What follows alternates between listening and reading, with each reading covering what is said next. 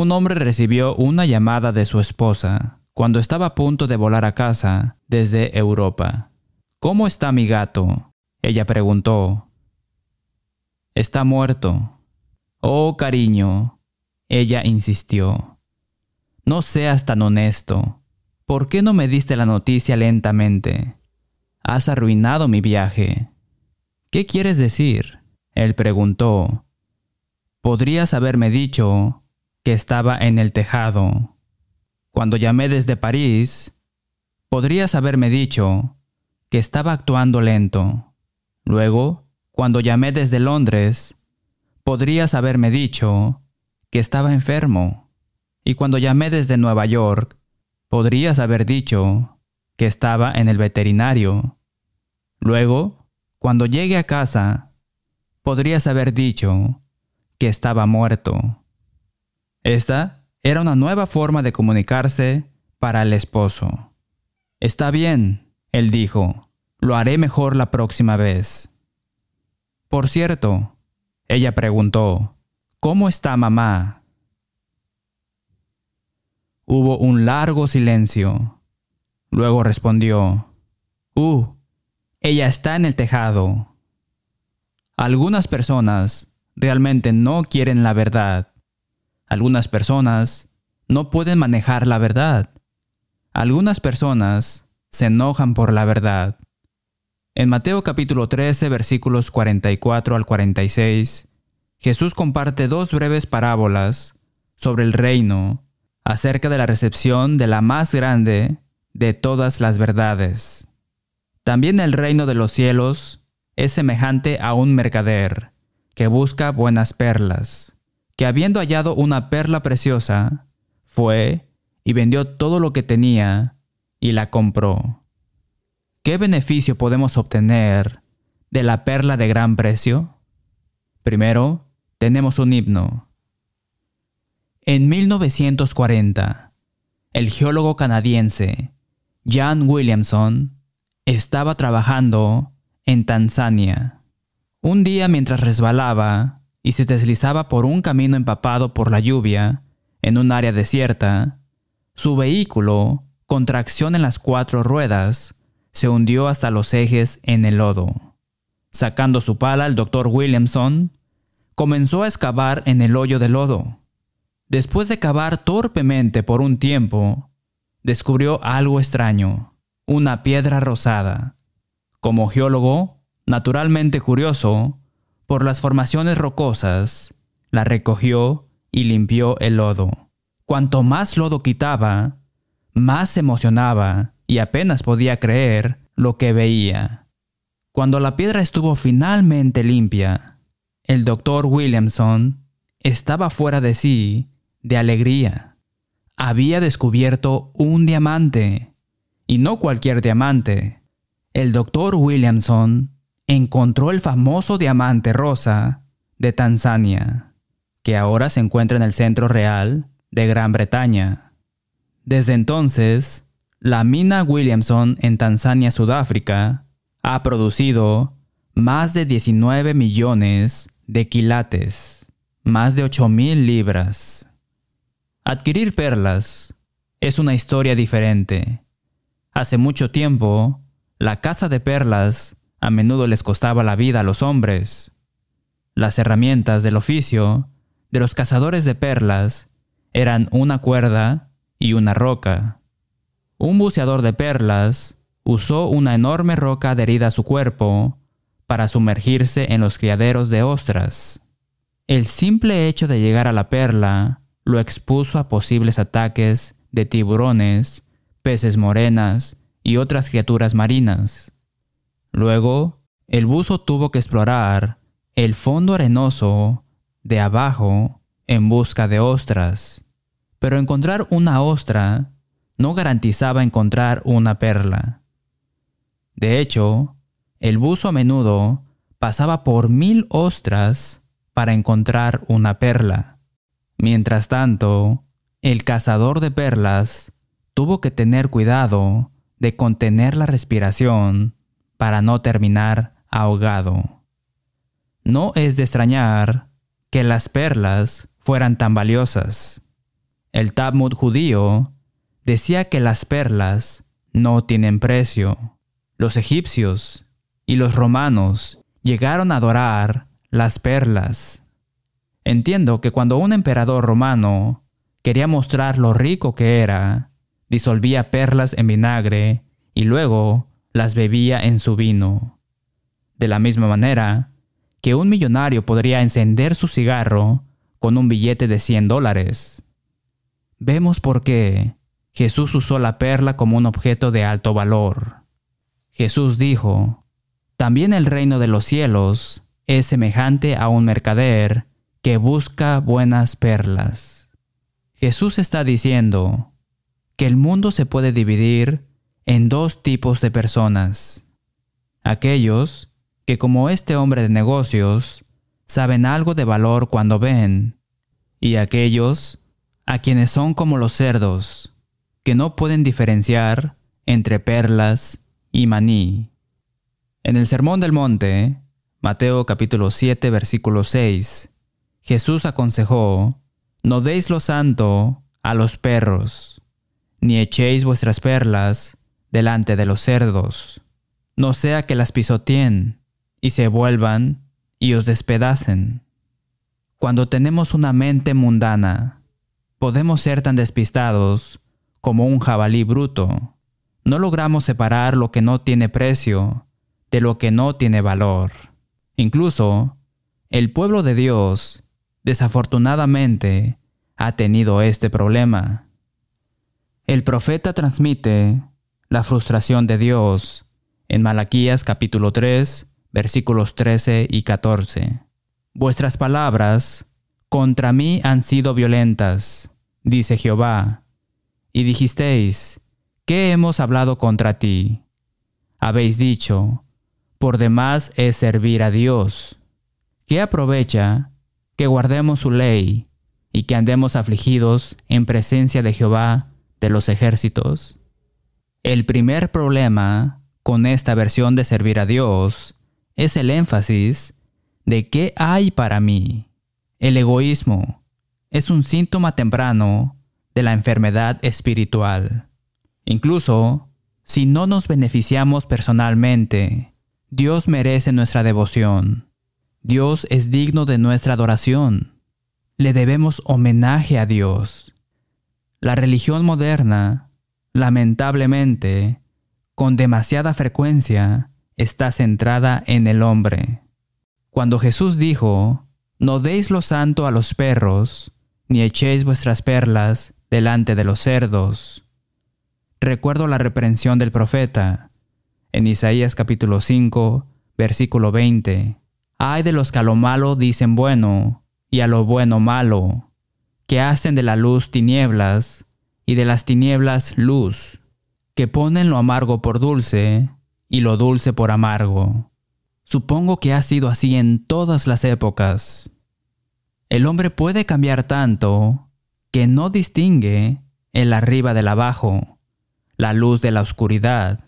Qué triste cuando tantos dicen no a Jesús, no a la iglesia, no a la verdad del Evangelio, no al reino de los cielos. No solo los hombres son indiferentes a la perla de gran valor, sino que algunos incluso atacan a aquellos que quieren conducirlos a este tesoro tan preciado. Volviendo a nuestro texto, también el reino de los cielos es semejante a un mercader que busca buenas perlas, que habiendo hallado una perla preciosa, fue y vendió todo lo que tenía y la compró. Los coleccionistas se ocupan de comprender el valor de los objetos raros e inusuales. Como muchos otros, me fascinan las puntas de flecha, las monedas antiguas, los artefactos de la guerra civil y los autos antiguos. El punto que Jesús destaca es que no todos reconocen el valor de los verdaderos tesoros, pero usted asegúrese de ser como el mercader que busca hermosas perlas. Reconozca la perla de gran precio. Un titular en el Nashville, Tennessee, en febrero del 2007, publicó el viejo adagio, la basura de un hombre es el tesoro de otro, adquirió un nuevo significado y un sentimiento enfermizo de arrepentimiento para una pareja que donó un documento de pergamino enrollado a una tienda de segunda mano de Nashville el año pasado, solo para descubrir esta semana que era una rara copia de la Declaración de Independencia, por valor de seis cifras. Era una de las 200 copias comisionadas por John Quincy Adams en 1820, cuando era secretario de Estado, e impresa por William Stone en 1823. Lo compré en una venta de garage hace unos 10 años, en Donaldson Hills. Eso creo, dijo Stan Keffy, un instalador de tuberías que se describió a sí mismo como el idiota que donó esa declaración sobre la que escribiste. Keffy leyó en el Tennessee del jueves que Michael Sparks compró la declaración en la tienda de segunda mano por 2 dólares con 48 centavos y está lista para subastarla por 250 mil o más. Cuando Kefi escuchó la historia, supo que era el documento que regaló. Busco cosas raras y viejas en las rebajas, y probablemente pagué por lo que él hizo por ellas. Dijo y agregó que la colgó en su garage, solo como una pieza decorativa durante la mayor parte de los 10 años que la tuvo. La esposa de Kefi, Linda, lo presionó para que limpiara el garage. Lo mejor que puedo recordar es que tuvimos un pequeño debate sobre si mantenerla, la declaración, o donarla, y ella ganó. Sorprendentemente, los hombres reaccionan a la verdad del Evangelio de manera tan diferente como estos hombres reaccionaron a este valioso documento. Algunos lo entienden, algunos no. Hablemos de perlas. Una diferencia entre el hombre que encontró la copia de la Declaración de Independencia y el comerciante que busca buenas perlas es que cuando el comerciante la encontró, vendió todo lo que tenía para adquirirla. No la cambió por dinero, en efectivo. Amaba la perla misma tenía un gran valor sentimental. Estaba dispuesto a renunciar a todo para adquirirla. Hay cuatro categorías de perlas que un hombre puede adquirir hoy. Hay perlas de imitación, falsificaciones, contrahechura, ejemplares baratas, a 10 centavos la docena. El mundo de hoy, como los cerdos, no distingue entre el trato real y la imitación sin valor. Valoran los sustitutos, tanto como una perla preciosa. Ven la escena de la fiesta como una perla preciosa. Las drogas, el alcohol, la fornicación, el adulterio y la homosexualidad. El mundo elige el éxito financiero sobre la fidelidad a Dios.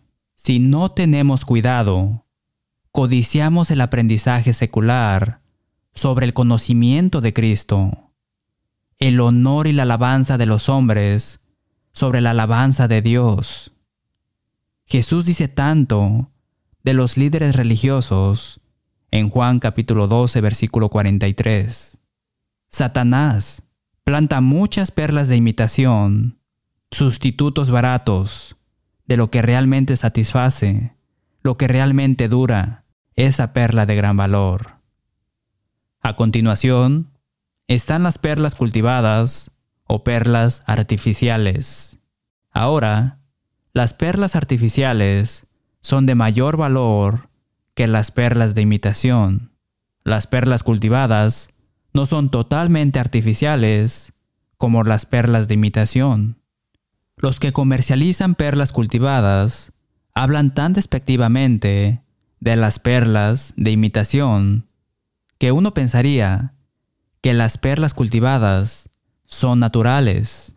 que son los productos de Dios, y las otras sin el toque del hombre. Pero de hecho, las perlas cultivadas son hechas, en parte por ostras, en parte por el hombre. Al insertar un objeto extraño en el tejido de una ostra o un molusco, los cultivadores de perlas pueden inducir la creación de una perla. Estas, por supuesto, tienen un cierto atractivo, pero son solo una pequeña fracción del valor de las perlas naturales. Las perlas cultivadas representan la religión humana contaminada. Tienen apariencia de piedad, como dice Pablo en 2 de Timoteo capítulo 3, versículo 5. Tienen una apariencia exterior de belleza espiritual, pero no son lo máximo. Los hombres comercializan su propia versión de Jesús, de la iglesia, del Evangelio y del cielo. Y estos son a menudo más apetecibles, más atractivos para su prójimo. Pero si un hombre se conforma con alguno de estos, al final verá que se ha quedado corto. Luego están las perlas naturales, familia, descanso, recreación, educación, buen ciudadano, trabajo duro. Cada una de estas categorías representa lo que es inherentemente bueno, pero ninguna de ellas es la perla de gran valor. No hay nada de malo con ninguna de estas, pero no debemos detenernos aquí. Algunos están tan contentos con estas bendiciones temporales que nunca encuentran la perla de gran valor. Muchos de ellos ni siquiera hacen la búsqueda. Y finalmente, está la perla de gran valor. ¿Qué es la perla de gran valor? Esta es una perla natural, pero se distingue de todas las demás perlas naturales. Esta perla es más hermosa y más grande que todas las demás perlas. Esta es una clase propia y única. En ese sentido, es como el enorme diamante que John Williamson encontró en Tanzania. Entonces, ¿a qué se refería Jesús cuando habló de esta perla de gran valor? Hay varias posibilidades que están todas entrelazadas e interrelacionadas. Jesús es ciertamente la perla de gran valor. Pablo lo entendió.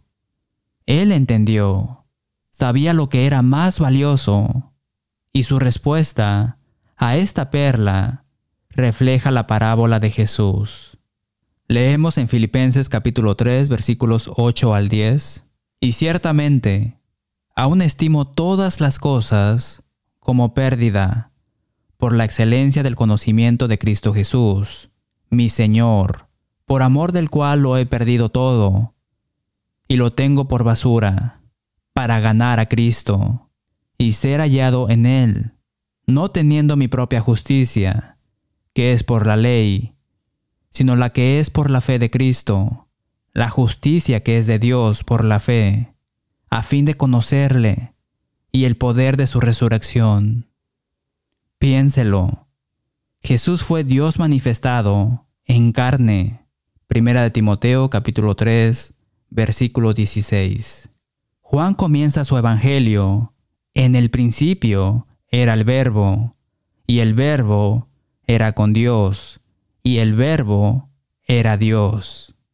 Cuando Tomás finalmente aceptó la realidad de la resurrección de Jesús, clamó a Jesús en Juan capítulo 20, versículo 28. Señor mío y Dios mío. Esto era, como lo expresó Juan el Bautista, el Cordero de Dios que quita el pecado del mundo. Oh sí, Jesús es la perla de gran valor. Al mismo tiempo, la iglesia es la perla de gran valor. Jesús se une a la iglesia.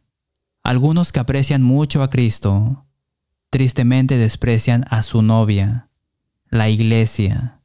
No cometa ese error. En Mateo capítulo 16 versículos 18 y 19 podemos vislumbrar cuán altamente estimaba Jesús a la iglesia. Sobre esta roca edificaré mi iglesia, y las puertas del Hades no prevalecerán contra ella. Y a ti te daré las llaves del reino de los cielos, y todo lo que atares en la tierra será atado en los cielos, y todo lo que desatares en la tierra será desatado en los cielos. Pablo encomendó a los ancianos de Éfeso, en Hechos capítulo 20, versículo 28, apacentar la iglesia del Señor, la cual él ganó por su propia sangre. El Espíritu Santo destaca aún más el gran valor de la iglesia para algunos de los mismos hermanos, en Efesios capítulo 5 versículos 23, 25 y 27. Porque el marido es cabeza de la mujer, así como Cristo es cabeza de la iglesia, la cual es su cuerpo, y Él es su Salvador. Maridos, amad a vuestras mujeres, así como Cristo amó a la iglesia, y se entregó a sí mismo por ella, a fin de presentársela a sí mismo una iglesia gloriosa, que no tuviese mancha, ni arruga, ni cosa semejante, sino que fuese santa y sin mancha. ¿Cuánto valora usted a la iglesia? ¿La aprecia como una perla de gran valor? ¿Habla de ella como si lo fuera? ¿La apoya con la asistencia fiel a sus asambleas? Algunos dicen, sí a Jesús, y no a la iglesia. Oh sí, la iglesia es una perla de gran valor. Antes de menospreciar a la iglesia, considere que la palabra de Dios dice en Hebreos capítulo 12, versículo 23, que la congregación de los primogénitos están inscritos en los cielos. En un sentido general, Ciertamente se podría decir que la verdad bíblica, en general, es la perla de gran valor. Considere Proverbios capítulo 23 versículo 23. Compra la verdad y no la vendas. Recuerde esto. Cada vez que encuentre la verdad de la palabra de Dios, aférrese a ella, agárrela, haga los sacrificios necesarios para defenderla y vivirla. Nunca lo lamentará. La verdad es tan significativa que también está ligada a Jesús de una manera especial. Recuerde, en 1 de Juan capítulo 4 versículo 8, cómo la Biblia nos dice, Dios es amor. No hay duda de eso. Pero el apóstol Juan también nos dice en su Evangelio que Jesús es el camino, la verdad y la vida. Jesús le dice a Pilato cuán central es la verdad para su misión. Yo para esto he nacido y para esto he venido al mundo, para dar testimonio a la verdad. Todo aquel que es de la verdad, oye mi voz. Juan capítulo 18 versículo 37. Oh amigo, asegúrese de comprar la verdad y no venderla, porque la verdad es la perla de gran valor. Y conoceréis la verdad, y la verdad os hará libres. El Espíritu Santo añade en Juan capítulo 17, versículo 17, Santifícalos en tu verdad, tu palabra es verdad. La verdad de la palabra de Dios nos santifica, nos hace santos. Jesús nos dice en Juan capítulo 4 que Dios está buscando verdaderos adoradores. Él dice en Juan capítulo 4 versículo 24 que los que le adoran en espíritu y en verdad es necesario que adoren. Para que nuestra adoración sea aceptada por Dios, debe reflejar la que se encuentra en el Nuevo Testamento. Compra la verdad y no la vendas. Otros se enamoran inicialmente de la verdad, como lo ilustra el terreno pedregoso en la parábola del sembrador, solo para alejarse a tientas cuando la verdad se vuelve inconveniente. No deje que eso suceda. Según el apóstol Pablo, en Romanos capítulo 1 versículos 18 al 25, esta gente detienen con injusticia la verdad y cambiaron o intercambian la verdad de Dios por la mentira. Una de las escrituras más lamentables de la Biblia se encuentra en 2 de Tesalonicenses capítulo 2 versículos 10 al 12. Escuche, y con todo engaño de iniquidad para los que se pierden, por cuanto no recibieron el amor de la verdad para ser salvos.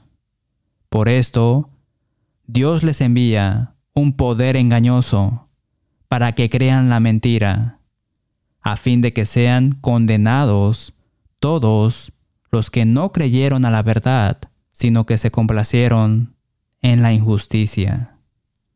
Evite este camino. Sea como el mercader que hace todo lo que sea necesario para encontrar y asegurar la perla de gran valor, que fue y vendió todo lo que tenía y la compró. ¿No es cierto que un buen líder solo pediría a los demás lo que él mismo estuviera dispuesto a hacer? ¿Sabe? La determinación de este mercader de encontrar y asegurar la perla de gran valor refleja el corazón mismo de Jesús por el alma que se ahoga en un mar de pecado. Su corazón, su alma, su vida es tan preciosa para Jesús. Él lo dio todo por usted. Él lo dio todo por mí. Cerremos con las palabras que se encuentran en Filipenses capítulo 2, versículos 5 al 8. Haya pues en vosotros este sentir que hubo también en Cristo Jesús, el cual, siendo en forma de Dios, no estimó el ser igual a Dios como cosa a que aferrarse, sino que se despojó a sí mismo, tomando forma de siervo, hecho semejante a los hombres, y estando en la condición de hombre, se humilló a sí mismo, haciéndose obediente hasta la muerte y muerte de cruz. Hasta ahí llegó Jesús, para salvar el alma de usted. ¿Demostrará la misma devoción sacrificial al asegurar la perla de gran valor? Jesús, la iglesia, la verdad. Volveremos para una palabra final después de nuestro himno.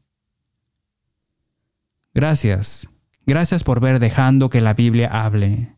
Oramos para que haya escuchado a Dios, hablarle a través de su palabra. Llámenos para obtener una copia gratuita del número 1381, La Perla de Gran Valor.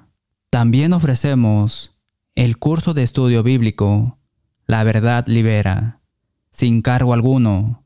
Visite letthebiblespeak.com para ver videos, escuchar audios o leer transcripciones del programa en nombre de las congregaciones enumeradas en breve. Decimos con el apóstol Pablo cuando escribió en Romanos capítulo 16, versículo 16. Os saludan todas las iglesias de Cristo. Hasta la próxima semana y que Dios le bendiga.